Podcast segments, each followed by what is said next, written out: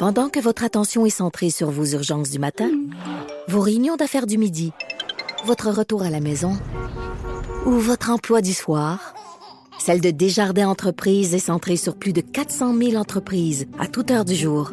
Grâce à notre connaissance des secteurs d'activité et à notre accompagnement spécialisé, nous aidons les entrepreneurs à relever chaque défi pour qu'ils puissent rester centrés sur ce qui compte, le développement de leur entreprise. Nouvelle radio numérique. Les vrais enjeux, les vraies questions. Trudeau, le midi.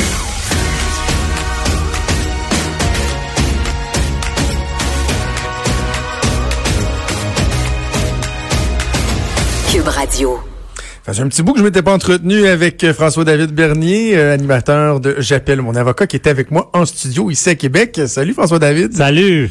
Tu t'es bien rendu? Oh, j'ai fini par me rendre après, après une manifestation des taxis. Oui, hein, une après manifestation. être promené dans, dans, dans- sur la colline parlementaire. Voilà, voilà. Ben, Ouais. écoute, je suis content que, que, que tu sois avec moi. Deux dossiers dont je voulais euh, discuter avec toi.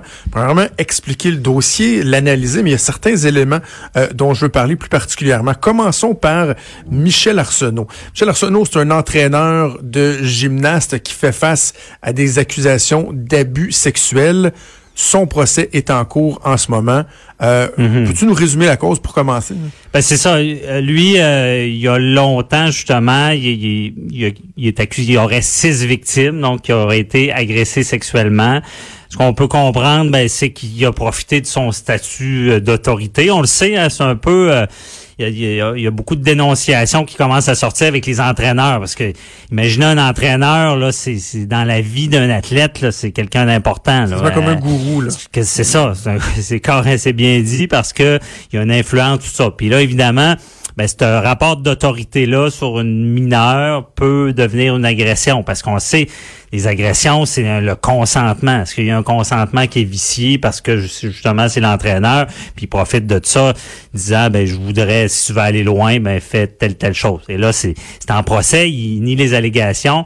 Ça veut pas dire que ça a été fait, mais évidemment, euh, les, lorsqu'il y a un procès pour agression sexuelle, ben, on sait que il y a les fameux euh, contre-interrogatoires.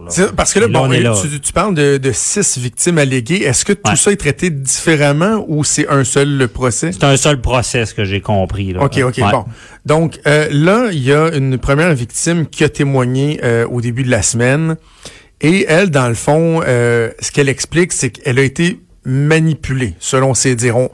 On ne parle pas d'une agression sexuelle. Et, et on s'entend, là. Je suis pas en train de dire qu'un est moins pire que l'autre, mais juste pour qu'on comprenne le défi de la couronne. Euh, on parle pas seulement d'agression sexuelle euh, violente, euh, forcée, mais d'une manipulation où, euh, dans le fond, elle n'aurait comme pas eu le choix de, euh, de, de, de consentir à ses avances. C'est ça, de consentir, parce que bon, exemple, quelqu'un qui fait une agression sexuelle de force, il n'y a pas de consentement. La force va enlever le consentement. Euh, L'agresseur arrive à ses fins par la force. Mais là, imaginez une autre situation, comme, comme on dit, il y a ce rapport d'autorité-là qui est installé et c'est ça qui vient enlever le consentement. Parce que on sait que l'âge du consentement sexuel, euh, maintenant, c'est 16 ans. À l'époque, c'était 14 ans. Donc, euh, à l'époque, euh, un, un, en- ben, je dis un enfant, c'est quasiment ça. Un jeune de 14 ans, si vous voulez consentir à des relations sexuelles, ben, il y avait le droit, même si la personne était plus vieux. Ouais.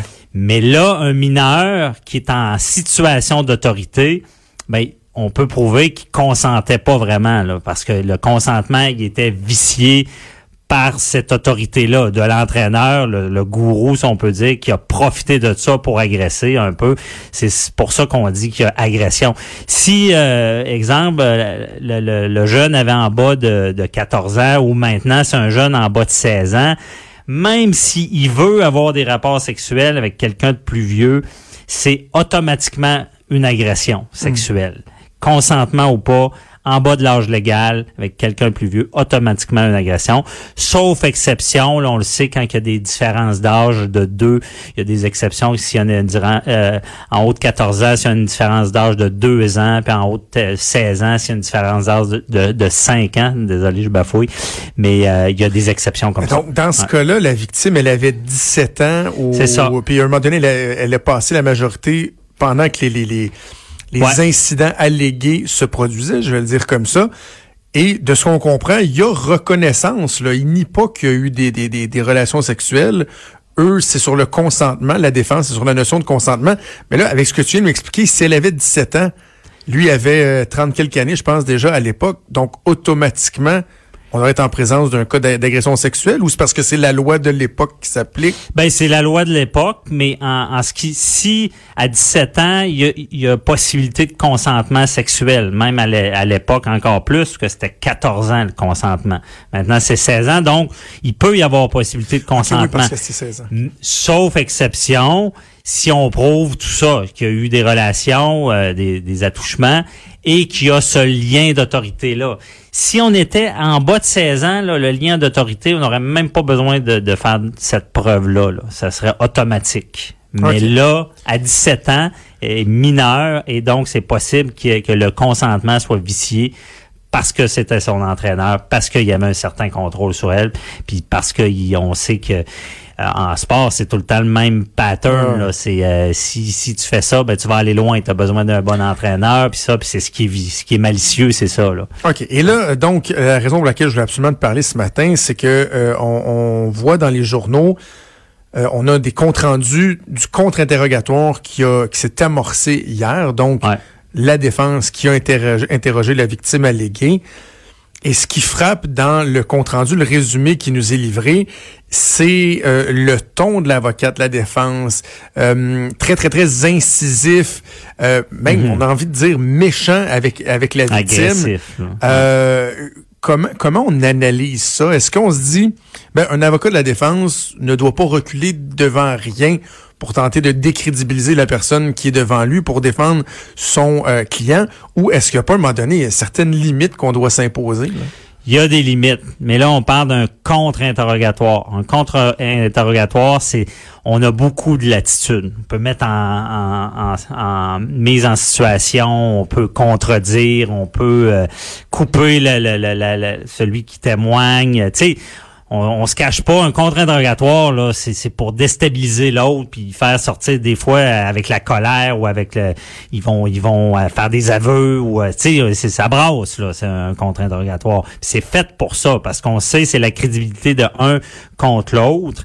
Et même à l'époque, c'était pire parce qu'à l'époque euh, il fallait qu'un témoignage soit corroboré par d'autres choses. On pouvait pas gagner une agression sexuelle seulement sur sa crédibilité, sur son témoignage. Donc, ça, euh, et c'est pour ça. Et là, le, le mais il y a des quand même des limites. Et là, de plus en plus, avec le mouvement moi aussi, avec on, on, veut que les gens dénoncent. Puis ça, c'est souvent ce qui fait peur aux victimes, c'est c'est d'aller d'aller dans la boîte, si on peut dire, se faire contre-interroger.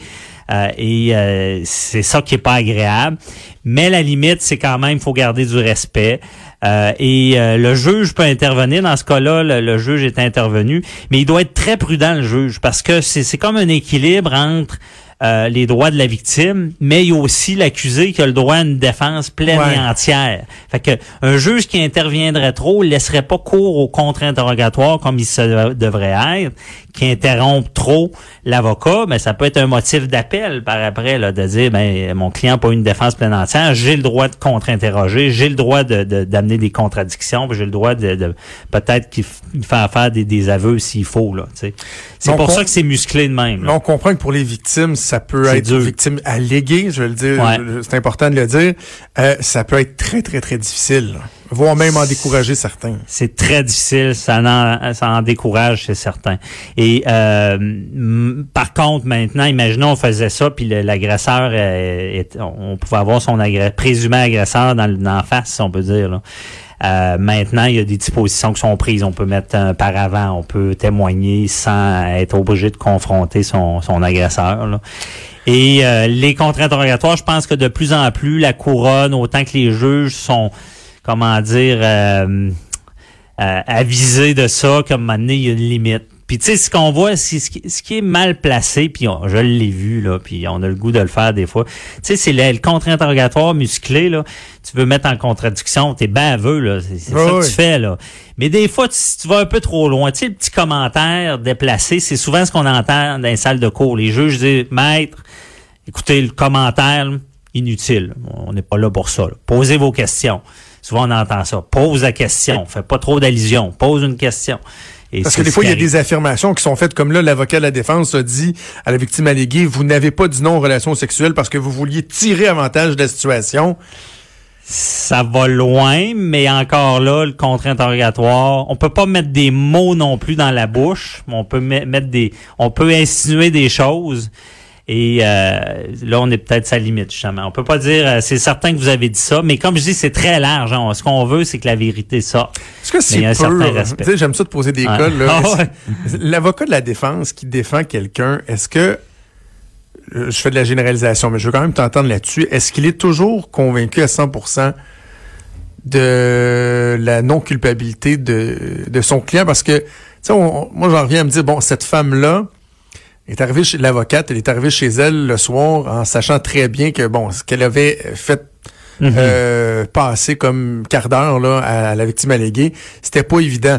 Est-ce que humainement, tu dois être convaincu que tu le fais pour les bonnes raisons ou un mode où tu te dis bah ben, tu sais, c'est mon client, c'est mon client. Si je pense que il y a une voie de passage pour euh, l'innocenté, je vais le faire, même si j'ai peut-être des doutes sur euh, sur, sur, sur sa Ben, non-culpabilité. Ça dépend des avocats. Là. Il y en a qui prendront pas la cause s'ils sont pas capables d'être de leur bord. Moi, je suis sûr que c'est déjà arrivé dans ma vie. euh, c'était difficile. là, J'ai de la misère à bouger la bouche. Ah je oui. croyais moins. Ou, euh, mais théoriquement, on n'est pas là pour croire ou pas. On est, pour là, on est là, comme j'avais déjà expliqué, pour voir c'est quoi la preuve contre notre client. Ben, on est beaucoup dans le système. Là, puis on regarde ça d'une manière froide. L'émotion dans ce domaine-là.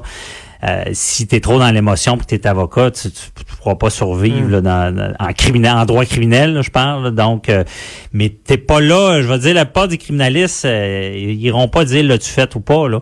Euh, parce que on, on va dire qu'est-ce qu'il y a contre vous, c'est quoi votre version, puis on n'ira pas dire hey euh, commande, dis-moi-le, ou tu sais, on n'ira pas insister Ouais. là, dire Hey, c'est quoi la vérité? Même il y a la blague, je te compte vite là, c'est c'est un avocat, euh, quelqu'un qui est accusé d'un crime.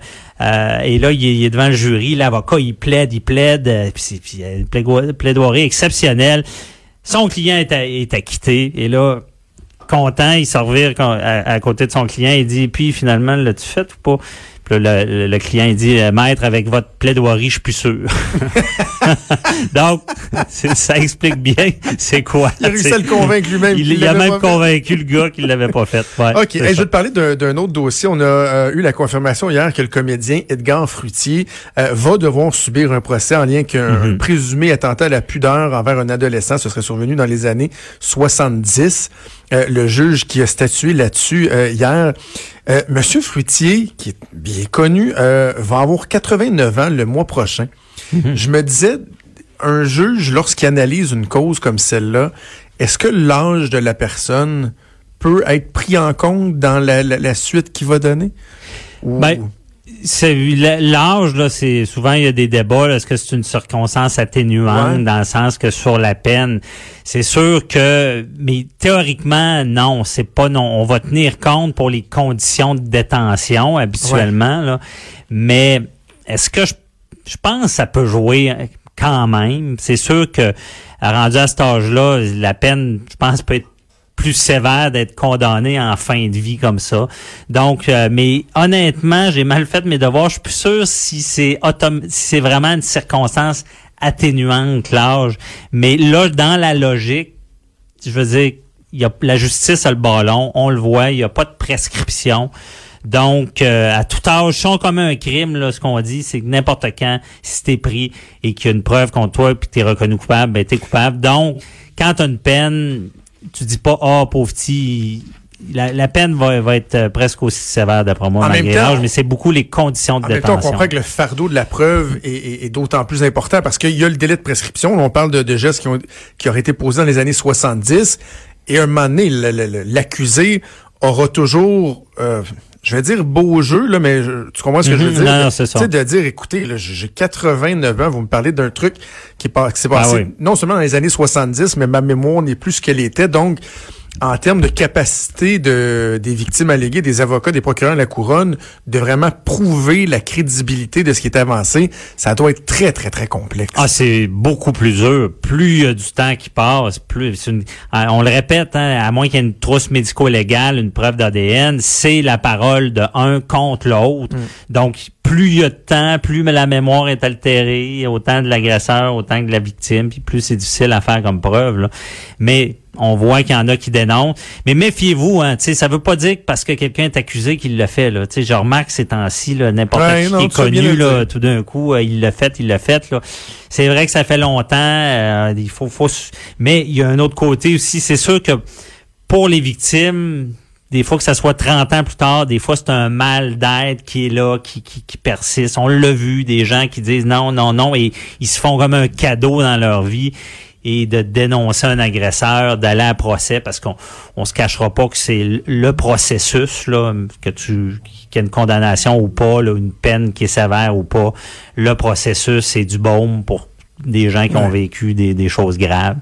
Et c'est pour ça qu'on voit ça des années plus tard. Et là, même, on parle d'attentat à la pudeur. Là. Un moment donné, je vous expliquais c'est quoi. Là. Imagine, je sais pas s'il nous reste du temps, là, mais l'attentat notre 30 à, la pudeur, c'est avant, on maintenant on appelle ça une agression. Oui. Avant, il y avait le, viol, puis il y avait l'attentat à la pudeur. Oui, c'est ça. là, on est sur les anciens termes, étant ça. donné que c'est la justice qui prévalait à ce moment-là. C'est ça. Puis souvent, l'attentat à la pudeur, c'était plus une atteinte à l'indécence.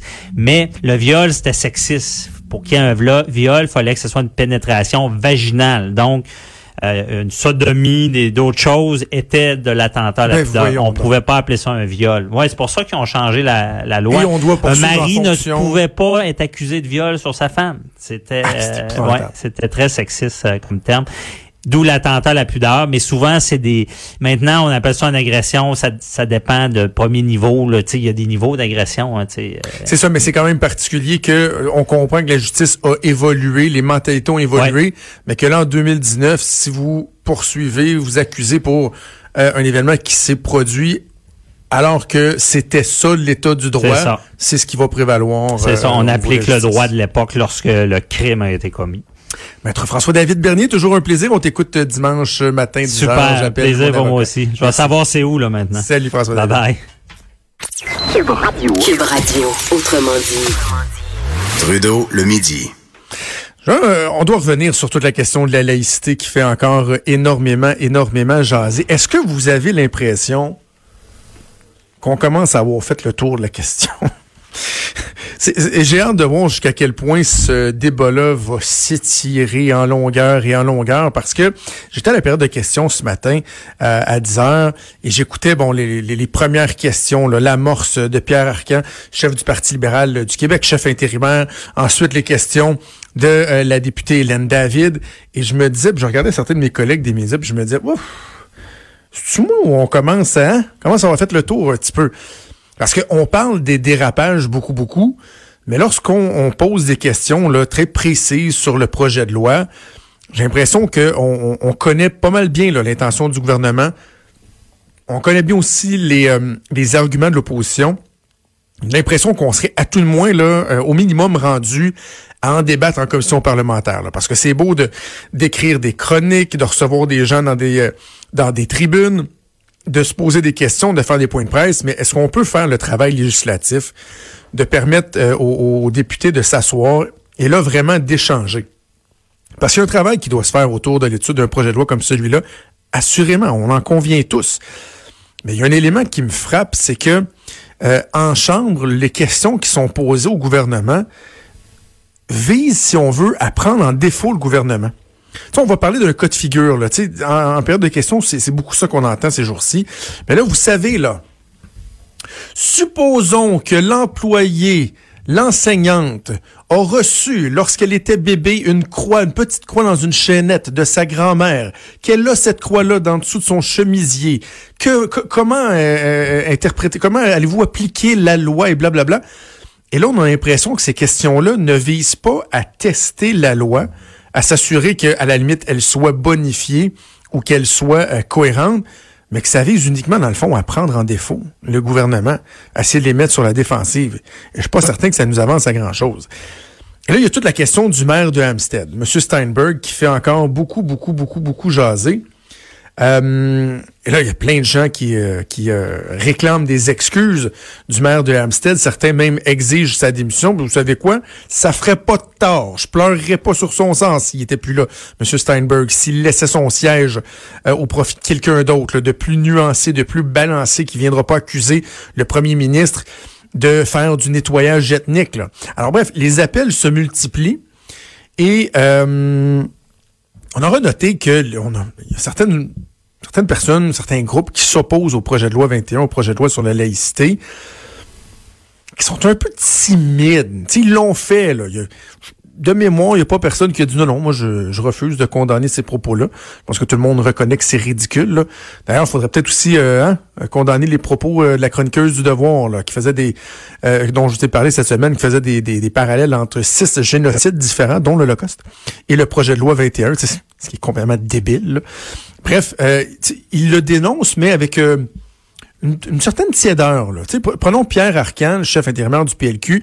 Il a dénoncé encore ce matin, a exigé des excuses. Ça va. Euh, oui, oui, c'est bien, OK. Mais lorsque questionné, pas après 25 questions, lorsque rapidement questionné par les journalistes, à savoir si François Legault courait après, il a quand même été dire que euh, François Legault euh, engendrait pareil dérapage. Que, que, que oui, c'était des dérapages, mais que l'attitude du gouvernement amenait à ça. Ce qui est fou braque. Ce qui est fou braque. Et la personne qui, parmi tous ceux qui s'opposent au projet de loi, la personne qui a le mieux dénoncé, je dirais, les propos ridicules du maire d'Amstead, c'est Justin Trudeau ce matin, même si moi je l'ai blâmé dans les jours qui ont suivi le dépôt du, projet de loi 21, parce que bon, il disait euh, Ah, atteinte aux libertés fondamentales, euh, on brime les gens dans leur religion. Puis moi je disais, ouais, arrête là. Euh, c'est pas ça, là. C'est juste, t'as pas le droit de porter un signe religieux si t'es policier, prof, juge, agent de la faune, c'est un gun. Tu peux faire ta prière chez vous, tu peux t'habiller comme tu veux dans la rue. On n'est pas là, là. C'est pas dans l'atteinte aux libertés fondamentales. Bref, le premier ministre lui-même, ce matin, a dit c'est inexcusable ce que le maire d'Amstead a dit. Et en fait, il doit s'excuser. Et lui, il dit on, on peut ne pas être d'accord avec le projet de loi, mais quand même, on doit débattre de façon euh, sensée. Là. Et là, ça, c'est insensé. Alors, bravo au premier ministre Trudeau. Revenons-en donc au, euh, euh, maire Steinberg, le maire d'Amstead, qui hier a été questionné à savoir si, ouais, avez-vous été trop loin? Est-ce que vous vous excusez? Et là, il a dit, non, non, non, moi, je m'excuse pas. Au mieux, je peux faire une précision. Car lorsque je parle de nettoyage ethnique, là, je parle pas de génocide. Moi, je parle de nettoyage ethnique pacifique. Avez-vous entendu ça? Nettoyage ethnique pacifique. Ça, c'est ce qu'on appelle euh, dans le, les règles euh, de français, c'est ce qu'on appelle un oxymore. Une autre façon de le dire aussi, c'est oxymoron qui ressemble étrangement à Austin Moron. Mais c'est un oxymoron. Et donc, un oxymore, un oxymoron, c'est de prendre deux choses opposées et de les mettre dans une même phrase pour faire un genre de figure de style. C'est par exemple un soleil noir. C'est des, choses qui vont pas ensemble. Euh, nettoyage ethnique et pacifique, ça ne va pas ensemble. Un nettoyage ethnique pacifique, ça n'existe pas. Ce sont deux opposés. Alors, il est loin, loin, loin, loin de céder le maire Steinberg. Au contraire, on a l'impression que chaque fois qu'il ouvre la bouche, il se noie un peu plus. Et euh, je suis de ceux qui pensent qu'honnêtement, il a fait, il a fait son temps. Il a fait son temps. Et je terminerai en disant, euh, il faut dénoncer les dérapages dans un sens comme dans l'autre. Il y a encore certaines personnes qui se servent ou qui tentent de se servir de tout